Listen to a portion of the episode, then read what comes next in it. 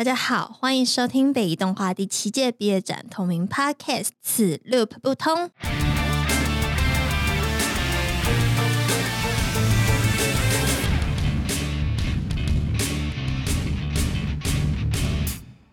我们今天邀请到三位导演来到现场，进行他们的作品访谈以及聊聊天。我们欢迎戴静云带来的《All and Glitters Is Not Gold》。嗨，大家好，我是这一届唯一一个做停格动画的人，我是戴静云。我们欢迎陈佩玲带来的《Outside》，我是《Outside》的导演陈佩玲，以及最后是我，同时也是主持人邓美玲带来的《You Are the One》。兩位今天心情怎么样？现在闲聊一下好了。你们第一次看到这个麦克风会有点紧张吗？有，非常。现在 right now，放松放松，相信大家感受到你们的情绪。佩林紧张吗？我吗？希望过程中可以逐渐放松吧。好啊，那我们今天也是要聊一下“过程中”的三个字，因为大家都知道，虽然你们听到的时候我们已经做完畢製了，但是我们在录制的时候是四月中期，就是我们毕业制作最感跟最焦虑的一段时间。那既然两位都很紧张，那就由我先开始来做个示范喽。那我的故事是在讲一个三只耳朵的兔子。大家都知道兔子是两只耳朵吗？所以如果有一个兔子有三只耳朵，大家就觉得它很奇怪，对不对？然后我这一次的故事就是在讲三只耳朵的兔子，它在进入到都是两只耳朵的兔子的社会当中，它遇到的一些迷茫，以及它在最后怎么样遇见那一个特别的人，所以他们都是这个碗这样子。那我是怎么会想做这个故事的呢？其实我做这个故事真是有点意外。这其实我一开始的故事并不是这个故事，虽然它也是跟一个兔子有关的故事，但总之呢，我就是在寒假的时候突然的改了我的故事这样子。但是它的主题核心都一直是在讲独特。那为什么我会突然改这个故事呢？因为起源是我在寒假的时候认识一个新朋友，然后我刚刚就聊得还蛮来的。然后有一次，因为我们一起上一堂课，就是一场寒假课，然后我们就就是因为上课很无聊嘛，我们就在就是纸上面写写画画啊。然后我不是就很喜欢画兔子嘛，然后我就画了一个两只耳朵的兔子。然后我一画完，他看他就说：“哎、欸，這很像那个就是手势的这样耶。”然后他就说：“那你的兔子就可以有一只耳朵、两只耳朵、三只耳朵。”我就说：“哎、欸。”他给了我一个新的思路，结果我回家就因为这句话，然后就彻夜辗转难眠，然后就画了一个新的故事。然后跟这个故事相处了几天之后，我就觉得说，嗯，比起上一个故事，我更喜歡這個故事，所以我就决定用这个故事当我的毕业制作。可是那时候已经二月底了，好死亡哦。然后我在画这个故事的时候，我就一直在想，就发现我的故事会有三大特点，就第一就是主角一定要是个兔子，然后第二就是他们一定会遇到一些麻煩。SOP 對對，第三就是他们最后会被某一个人拯救。然后我发现这件事情的时候，其实我超级讶异的。因为你们认识我的人都知道，给我一点形容词，很独立，然后嘞，自主，比很多人都还要成熟很多吧？对，嗯对。可是我发现一件事情，就是我在动画上表现出来，跟我常常所写的故事结局，跟独立、成熟、自主是没有关系。就是我的主角其实常常相反，对，其实是迷茫的，而且他最后是需要别人来拯救的。嗯、那时候老师有问我一个问题，就是说为什么你的角色最后他们都不是自己解决什么问题，他们只是看到一个人，人然後他们有了启发，或是干脆就被那个人拯救这样。我就发现，其实无论你是有意识、无意识，你做出来的动画作品，其实跟你这个人的内心很深很深的那一个点是有关系的。但它会变成一个很奇妙的具象化的动画，展现在大家的面前。然后我就发现这件事很独特，是不是？其实我很独立，可是我你的内心非常需要有人依靠。你是小女生，需要人家来拯救。是啊，拯救你。然后再来就是为什么我那么在乎独特这件事？你看我换了 两个故事，甚至以上，但是。核心都没有跑掉。我觉得每个人生命当中都有自己的议题嘛，可能有些人是哦跟人的关系啊，有些人可能是他很需要怎么样怎么样勇敢之类的。我觉得我的议题就是独特。嗯、我觉得我从很小的时候我就在找我是誰。我觉得这个故事比较像是我一个国高中时期的缩影。我用外观来比喻它跟别人不一样，只是因为动画这样比喻大家比较好懂嘛。三分钟而已，我是要画成什么样子？对啊。可是实际上是，我觉得我在国中或特别是高中时期，我其实是非常的沉默寡言，然后也不讲话，也没有朋友。我觉得有实话蛮能想象这件事情。你现在跟我讲这样，然后其实就是这个故事算是我高中时代的一个缩影。在高中的时候，因为找不到。就是你知道，你找不到另外一个相似的灵魂，所以就那时候觉得很孤独，然后就衍生出很多叛逆的行为。但我也觉得说，我这个结局，我先不破梗，但结局就是丹尔兔找到一个跟他很像又不像的人，但是他们，我觉得他们是在某一个层面上有共振，有点像是我高中也有遇到一个我好像觉得有共振的人，我有点把这个故事带入进去，然后变成一个很具象的用耳朵的数量来表现这整件事情，这样子。我比较好奇的是，为什么你的主角都是一只兔子？哦，你问到重点。我觉得首先我蛮像一只兔子。我觉得大家应该多少都会觉得自己就是把跟自己有一个你的一个拟物化的一个小角色这样子。我从小到大就是用兔子来代表我自己这样子，所以很难不说我画的每个动画都跟我自己是切身相关的。嗯，这可能也加上就是我因为一直在画兔子，所以就画的很顺这样，所以就继续画下去。哎，人家突然叫我画什么？尖耳朵的猫啊，可能觉得哎，这怎么角度怪怪？但是兔子的话就画的相对顺利。但我觉得兔子是一个，因为我养过兔兔嘛，然后兔子就是一个，它是一个很温顺的动物，然后它很文静，但它也很怕受惊吓。我现在就觉得这些形容词跟我都不像，可是其实我觉得我很原生的性格是这样子的。我觉得就是本来人就会有两面啊，就是这是你脆弱的那一面，而且其实。我刚因为原本我以为会是兔子，是因为我们应该我们这一届人都属兔吧，也有一部分是这样的。对，然后我原本因为其实我小时候我就是觉得我怎么属兔，我真的不爽，你知道吗？我觉得我要属蝴蝶。我真的小时候我就是跟我爸妈讲说，为什么不是属蝴蝶？然后他们就一直跟我解释说，就是生肖中并没有蝴蝶这东西。然后就我不管，我属蝴蝶。然后到后来我就是我看了一张蝴蝶很近的照片，就是他的脸。然后我从此之后就不会觉得蝴蝶是一个非常恶心的东西。然后我以后就嗯，我属兔。可是我后来就是，其实蝴蝶这个东西还是跟我有一点点关系啊。就是后来我玩游戏的时候，头贴都是用蝴蝶哦，真的。对，然后很神秘，然后就紫色的蝴蝶。然后我后来，因为我最近在玩火七章，大家可以玩玩，我觉得非常棒。然后那个章，我其实也买了两颗蝴蝶章。对，就是多少还是会有点联系。我觉得就是跟像你可能自己带入你自己是兔子，然后你就会渐渐的把。自己的性格，然后跟兔子去有点融在一起，对对，连连在一起，相辅相成的感觉。对，我觉得是很好啊，就是让你变成一个，你可以透过这个媒介去了解自己。我觉得画动画画到最后，它就跟所有艺术创作一样，它只是制作期比较长而已。透过这个美材，有一部分你在舒缓自己的焦虑吧。我才因为，嗯，说实话，我现在会培养成某一方面的社交性格，是因为我觉得这样比较好，对吧？可是那你不能说原本的我就不在了，你懂吗？但是我就是需要透过一定的方法去把它释放出来。我想这就是我创作的一个很根基的灵感来源。所以我今天会画这些故事，是因为这个样子。那接下来来采访一下静云，因为静云是我们班这一次唯一一个勇敢而且独自做动画的人。想问一下，你作品的大纲啊，你的这个故事到底在讲些什么？其实基本上，我一开始就是一直想要做有关紫水晶的东西。我我一开始简报的第一句话就是我喜欢紫色跟亮亮的东西，我想做紫水晶。然后其实紫水晶的东西，我觉得相信讲了之后，大家第一个想到的东西一定是水晶洞。我不知道大家家里都有没有，但我家有一个，就是那种放风水。有，爷爷家也有。对，然后就是你这样一整个大的东西，其实有人家的大是小的吧，我也不知道。然后我家的是一个有点长形，然后其实对小朋友来说有一点大。那个时候是放在一个桌上吧，然后呃，在我阿公家的样子。我每一次经过它的时候，我都觉得超恐怖，因为它就是一个外面有点绿绿，然后再往里面看会变得很深色的东西。然后我就觉得，我每次经过的时候，我会不会被抓进去之类的。然后，所以原本我第一版的故事是想说，如果我这个人被抓进那个水晶洞里面会发生什么事？其实基调就是处于一个恐怖片的状态。对我其实还蛮喜欢做恐怖片，我也不知道为什么。所以第一个元素就是紫水晶嘛，第二个就是想做恐怖片。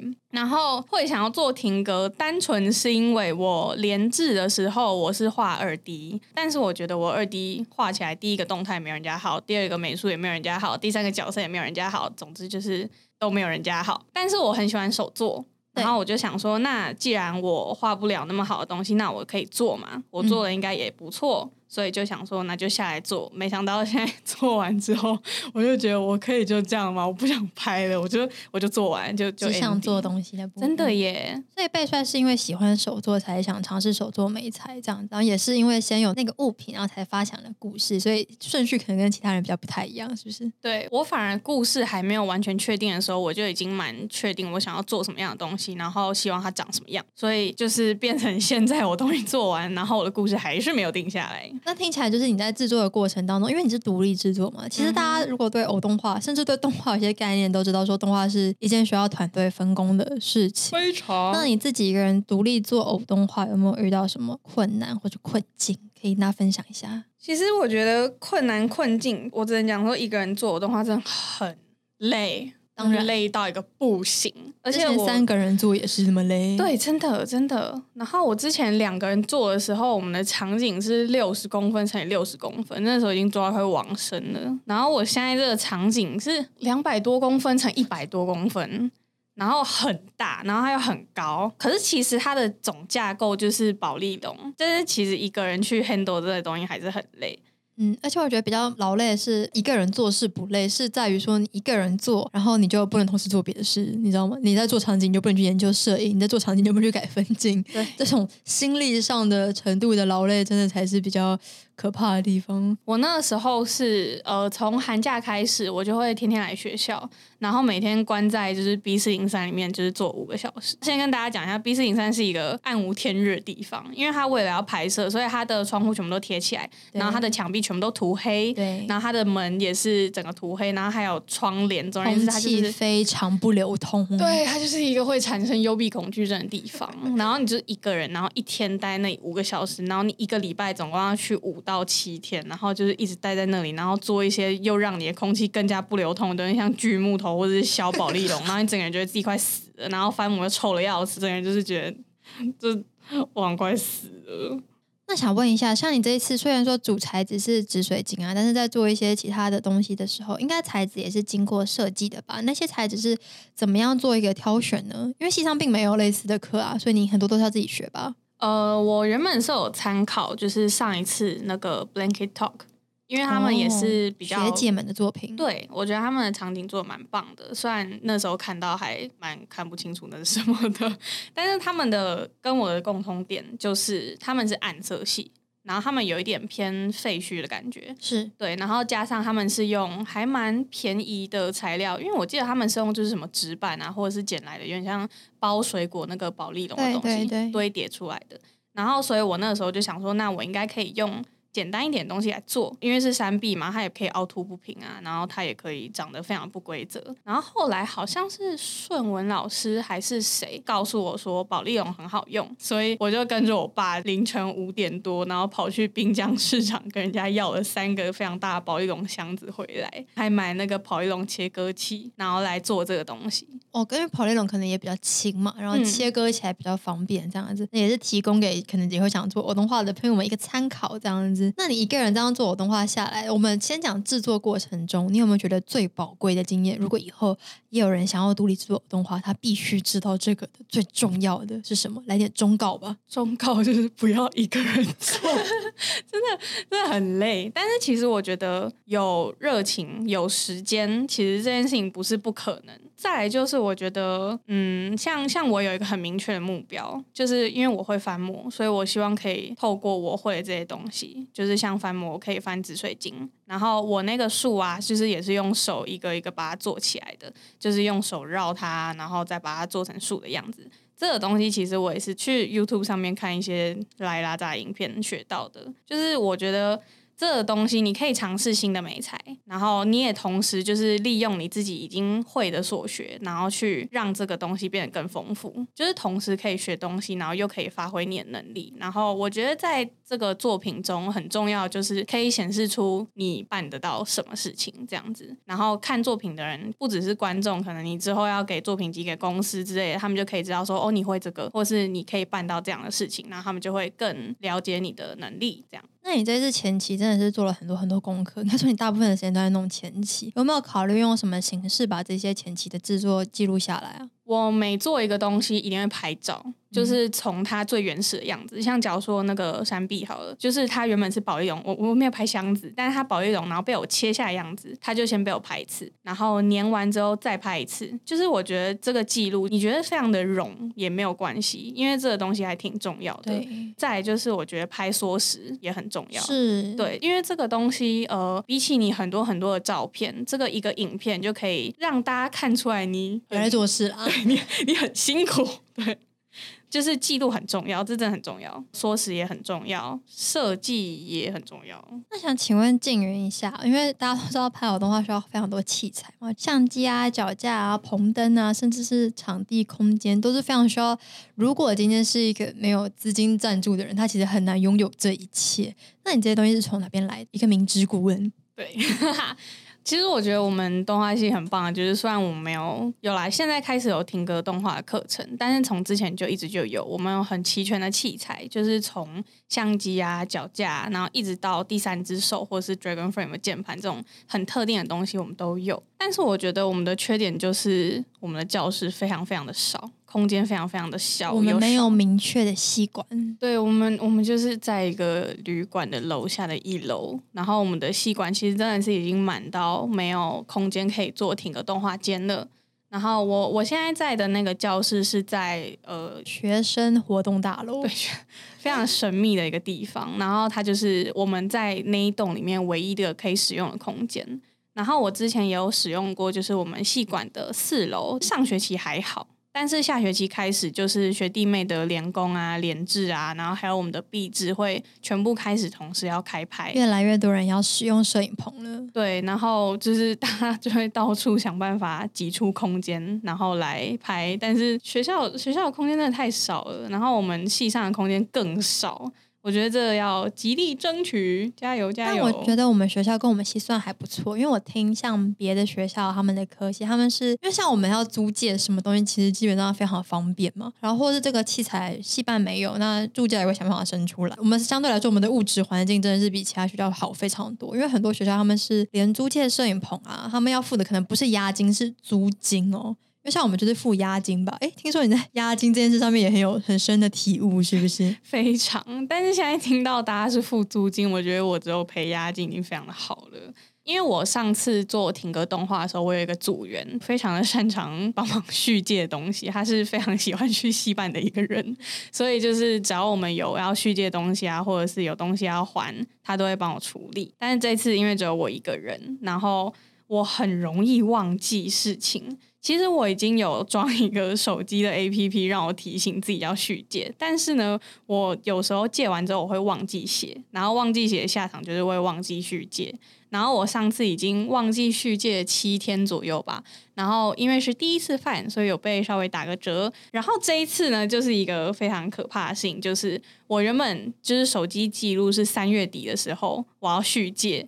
然后我一直到昨天，昨天四月十五号才想起来这件事情。我想惨，我真的是完蛋，我今天赔到脱裤，我真的不行。然后我就是非常胆战心惊的去看。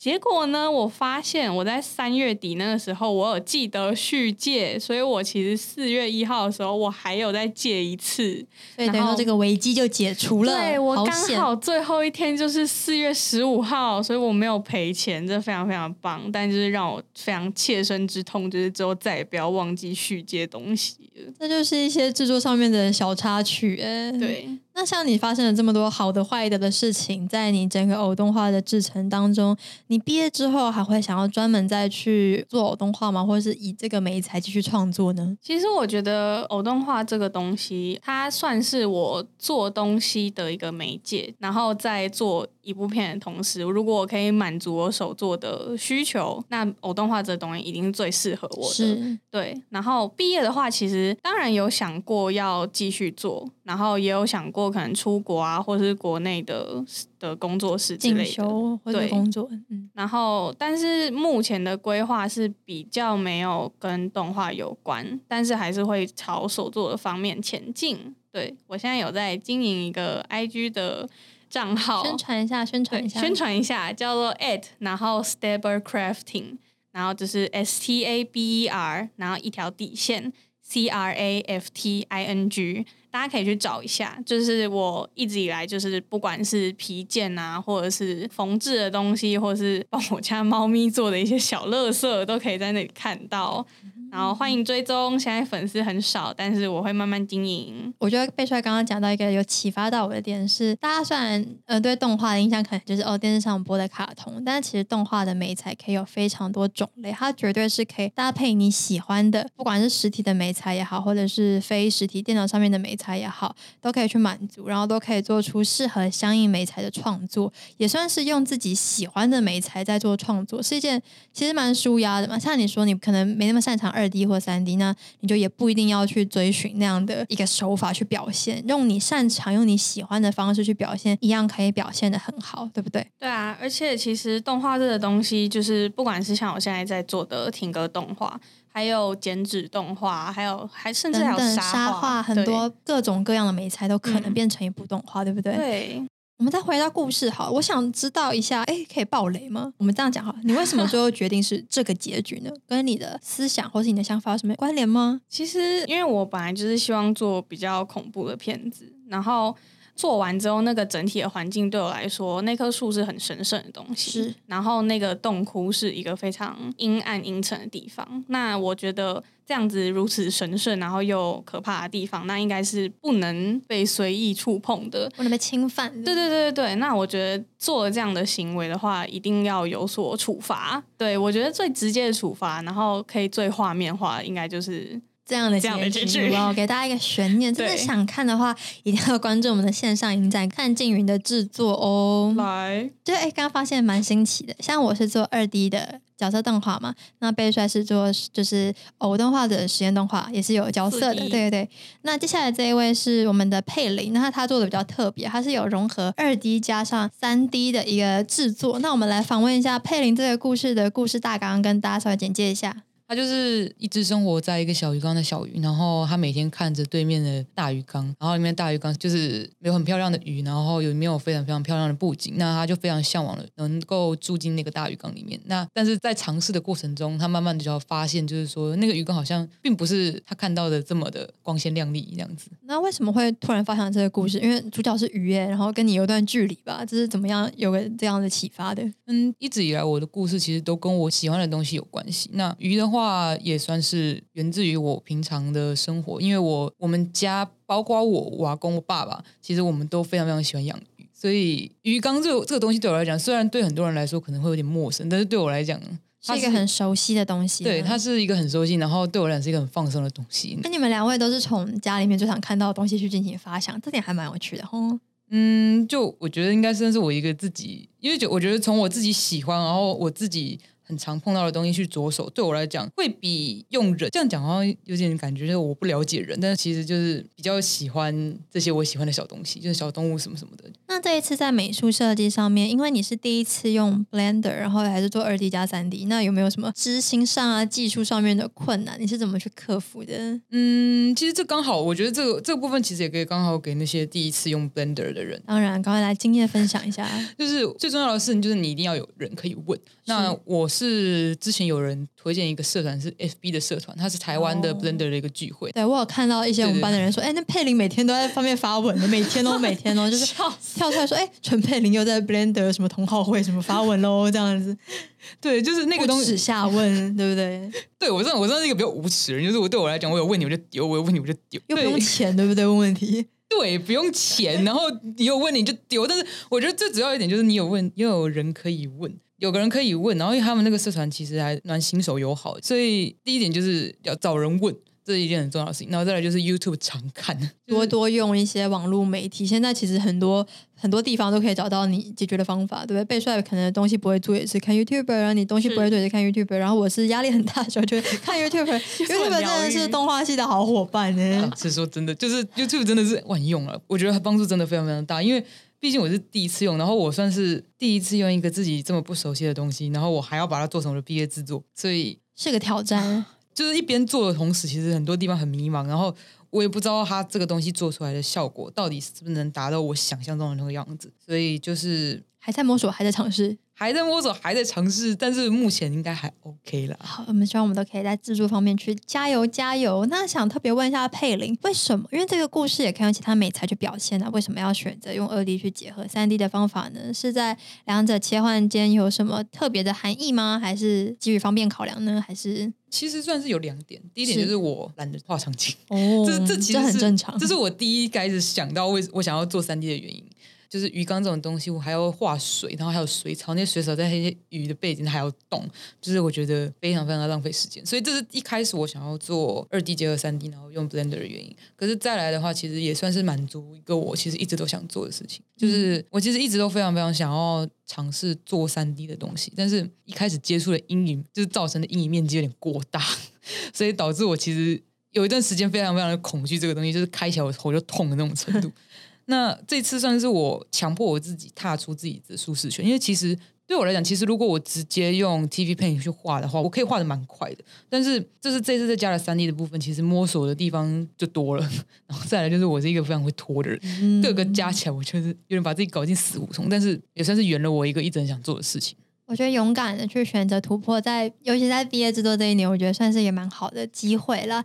那想问大家，因为我自己的体悟是，画动画除了前面发想的时候可能要比较用脑袋，但后面可能补间啊、拍摄啊，或者是干嘛的时候，可能就比较放空一点。放空的时候，大家会想什么呢？有没有因此因为这段放空的时间有了一些想法，或者是对自己人生上面的一些体悟？聊一聊比较感性层面的东西。静瑜先好了。其实我自己在放空的时候，反而会去烦恼事情。像因为我们快毕业了嘛，是然后毕业之后第一个面对就是你要做什么，然后在你要做什么的同时，就是你会有一个你要去进修，或是你要去上班。不知道那个第一步要踏去哪？对，然后我就会越想越烦恼，越想越烦恼。然后，但当然有时候也会去想一些我看过的智障 YouTube 影片。我说 YouTube 真的是一个非常疗愈的地方，对你就是很累啊，然后什么都不想做的时候，然后就躺在床上，然后看着 YouTube 影片，然后什么都不要想。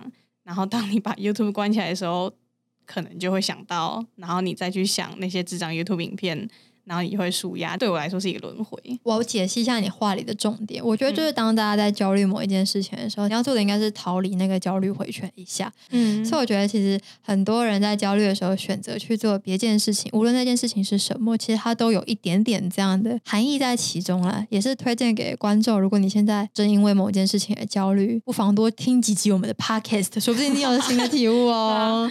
那佩林自己的方法呢，或者是你有没有在做动画这段时间内有没有感悟人生什么事情？你们知道做三 D 这块东西很复杂，是对，所以我其实我在真的在焦虑的时候，我其实会去，其实跟你们讲也有点像，就是暂时先避开这个让我焦虑的东西，然后去做另外一件事情，可能是玩另一方面的东西，就是玩它的材质或者看它的效果怎么样。虽然过程一样是有点痛苦，但是。我觉得最重要的是你东西做出来，然后你那个效果达到之后，那个的成就感跟你终于做出一个东西，我觉得重点是做出一个东西，真的会蛮大成分的激励自己。其实我觉得，当你觉得你无法再创作的时候，其实你要做的不是逼自己创作，而是去找到自己，找回自己的创造力，你知道吗？那你用什么方式去找回？有些人透过恋爱，有些人透过玩乐，其实都是一种。那这也是我自己最近的感悟，也提供给两位做参考。那虽然我们现在录制的时间是四月中旬，我们都还在水深火热的制作阶段里面，但是这一集节目释出的时候，其实大家的作品都已经结束了。那想问问看大家，就是现在观众已经看到你的片喽，你有没有想什么想要跟观众最后说的话？你的作品想要传递给他们的是什么？我们轮流说一下好了。佩林先，我的故事其实就是跟我刚刚讲的一样，就是其实有些时候你看到很光鲜亮丽的外表，但是其实实际上可能不是外表看起来的这么美好，这样子。想让大家理解，看到的时候其实是这一块那样子。我现在才发现我的结论跟佩林的几乎一模一样哎、那你们真的是很适合一起录节目。对，啊，因为我的主轴就是眼见不一定为凭，那其实就是跟他一样，因为这句话是从英文里面一句 “All that glitters is not gold”。哦，学问文化人，对对对，这一句的意思就是说，所有闪闪发光的东西不一定是黄金，就是你所见的这样子光鲜亮丽的东西，像他讲的，然后不见得就是你认为的那样子。对，所以这两位你们想传达意思其实不约而同。对呀、呢我现在才发现了一个共。感。那美玲呢？我觉得我想传递的东西，其实也没有一个很主要的，因为每个老师都在问我说：“你这种拯救式的结局，你到底想传达什么？是独特不好吗？还是怎么样之类的？”其实我想传达的就是独特没有好或不好，因为每个人本来就是不一样的。我觉得大家如果意识到这件事情的话，那大家就会比较嗯认真的去看待自己的独特之处，这样子。我想传达的其实就是这么的简单，希望大家看到一个算是可爱好笑的小故事吧，大家也会会心一笑，这样我就很满意了。好，那最后，如果你们想看到我们三位的毕业制作，有三种不同媒材的毕业制作大礼包，就一定要来我们的 B 展喽！我们的 B 展此 Loop 不通将在六月十三到三十号在 Vimeo 线上影展展出，请大家多多支持与观看。记得追踪我们的 FB 还有 IG，搜寻此 Loop 不通，里头都可以连接到官方网站以及其他相关平台哦。也不要忘记持续关注我们下一集的 Podcast 更新。我们下次再见，大家拜拜，拜拜。